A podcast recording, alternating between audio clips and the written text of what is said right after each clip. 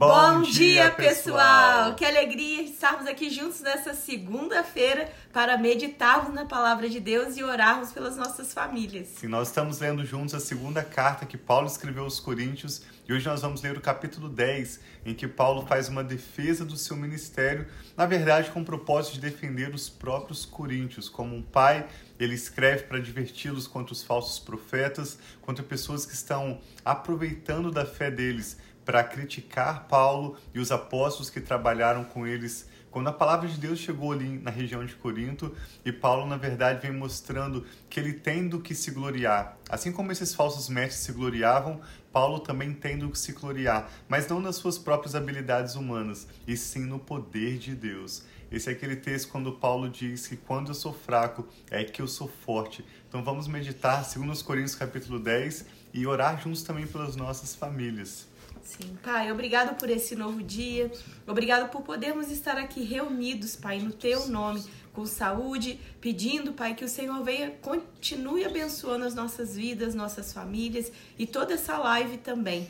Que hoje, nesse dia, o Senhor fale conosco, ministre a tua palavra, que teu Espírito tenha liberdade de ministrar em nossas vidas. Nós te louvamos e te agradecemos. Em nome de Jesus, amém. amém.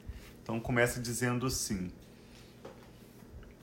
Esse texto é interessante também que Paulo vai mencionar Jeremias 9, lá no final, quando ele fala: Quem se gloriar, glorie-se no Senhor. Então, à medida que nós lemos 2 Coríntios 10, imagine que Paulo tinha em mente esse texto de Jeremias 9 todo o povo de Corinto sabia que Jeremias era um profeta que chorava pelo povo de Israel, porque enquanto o povo de Israel estava sendo enganado, Jeremias, com o coração servo, como um profeta de Deus, ele queria trazer a revelação de Deus e ele chorava pelo povo. Por isso Jeremias é conhecido como profeta chorão, porque ele chorava. Ele começa Jeremias 9 dizendo: Se meus olhos pudessem ser como uma fonte que jorrasse lágrimas.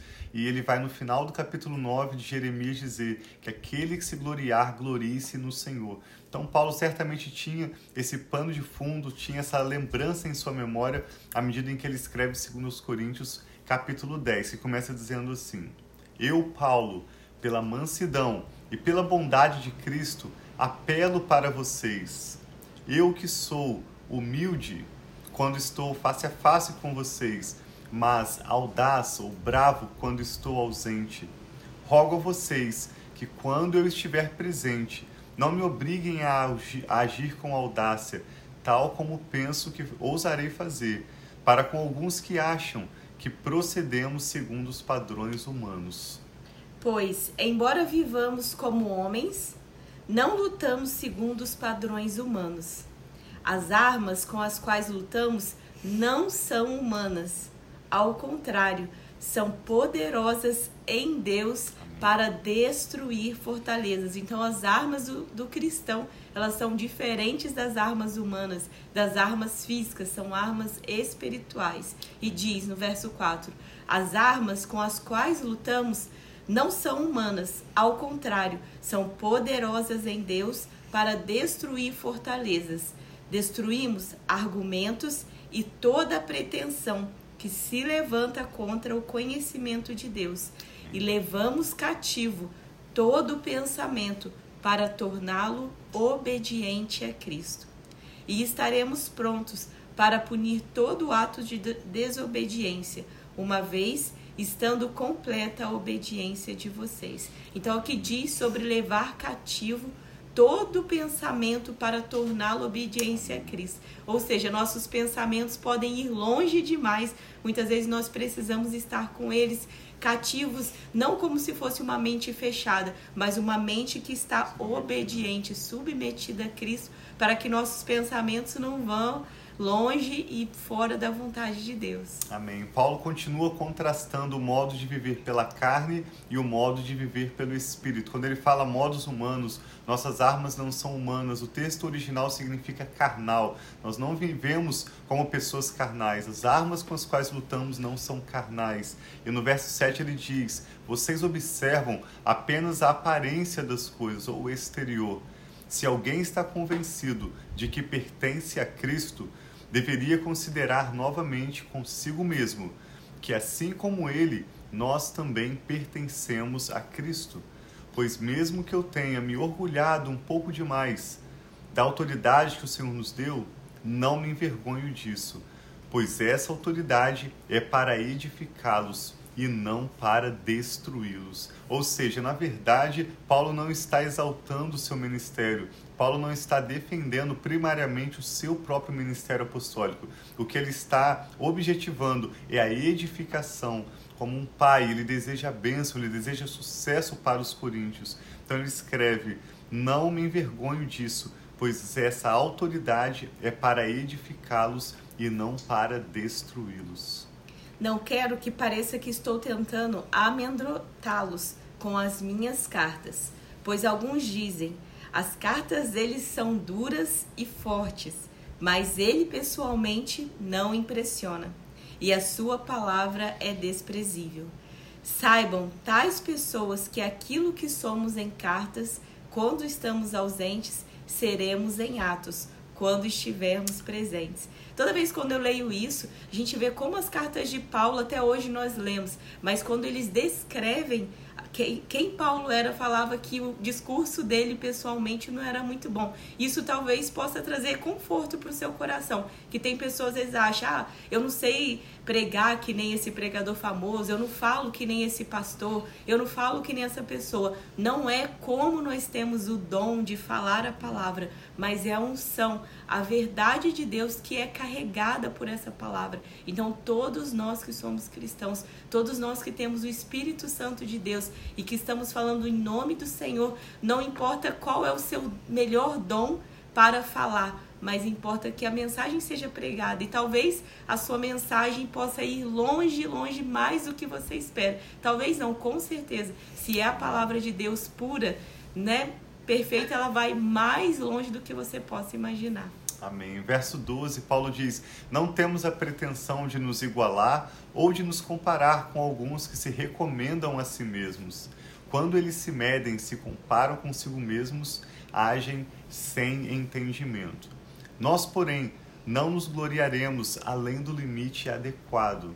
Ou seja, Paulo se coloca no mesmo nível desses opositores, desses falsos apóstolos, para também se orgulhar. Mas nós vamos ver que ele não se orgulha, como a Rafa disse, nas suas habilidades humanas, mas sim no poder de Deus que se manifesta através das suas fraquezas. Não nos gloriaremos além do limite adequado, mas limitaremos nosso orgulho à esfera da ação de Deus, que Deus nos confiou, a qual alcança vocês, inclusive. Não estamos indo longe demais em nosso orgulho, como seria se não estivéssemos chegado até vocês, pois chegamos a vocês com o Evangelho de Cristo. Da mesma forma, não vamos além dos, de nossos limites, gloriando-nos de trabalhos que outros fizeram. Então, nós não podemos gloriar no trabalho do outro.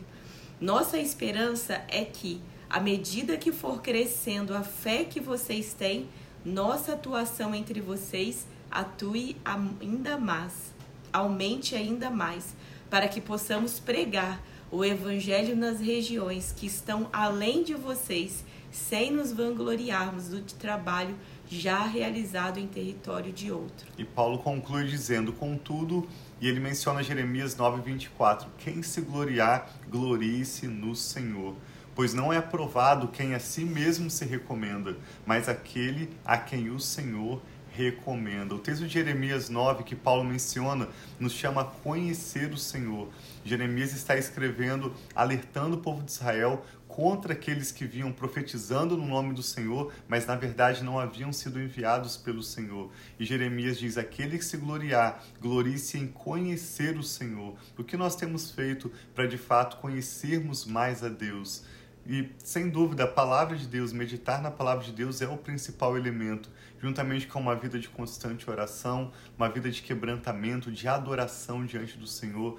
Então, que essa palavra em que nós vemos Paulo a princípio, né, parece defendendo o seu ministério, mas na verdade defendendo a edificação, o crescimento e o sucesso dos coríntios, serva para nós hoje, nessa semana, como um chamado para conhecermos e prosseguirmos em conhecer o Senhor, Amém. indo profundo na palavra de Deus, buscando descobrir mais o coração de Deus.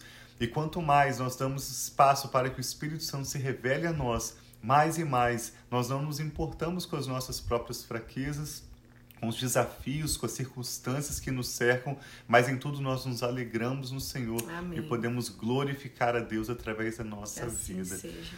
Pai, nós te louvamos em nome do Aleluia. Senhor Jesus pela sua bendita palavra que recebemos com alegria e gratidão. Eu e a Rafa oramos por todos que estão agora conectados conosco ao vivo, Pai, aqueles que também vão receber essa ministração mais tarde. Sim, Senhor, nós oramos para que a unção do teu Espírito Santo toque cada pessoa, Amém, trazendo Pai. essa revelação tão Sim, profunda que o apóstolo Paulo compartilha de um coração altruísta, de um coração servo, de uma mente rendida a Jesus, para que nós não nos gloriemos de forma alguma nas nossas próprias forças, não vivamos baseados na nossa carne. De forma alguma aceitemos qualquer orgulho, mas que todo o nosso de pensamento, Jesus. nossa mente, nossas vontades, nossas emoções, todo o nosso coração, cada parte do nosso ser, cada célula do nosso corpo e toda a nossa vida esteja rendida ao Senhor Jesus, Amém, Pai, que para assim que o teu poder se manifeste Jesus. em nós e através de nós para Pai. abençoar muitos outros.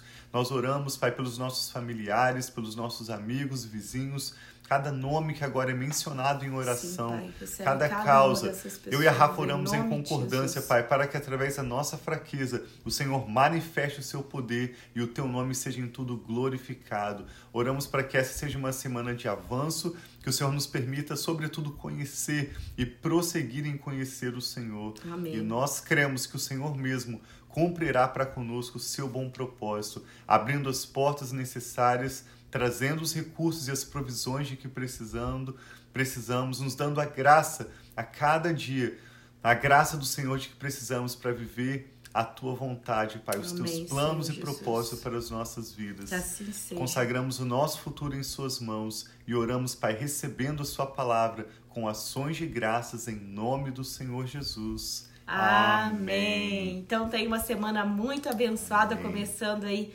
na segunda-feira já juntos.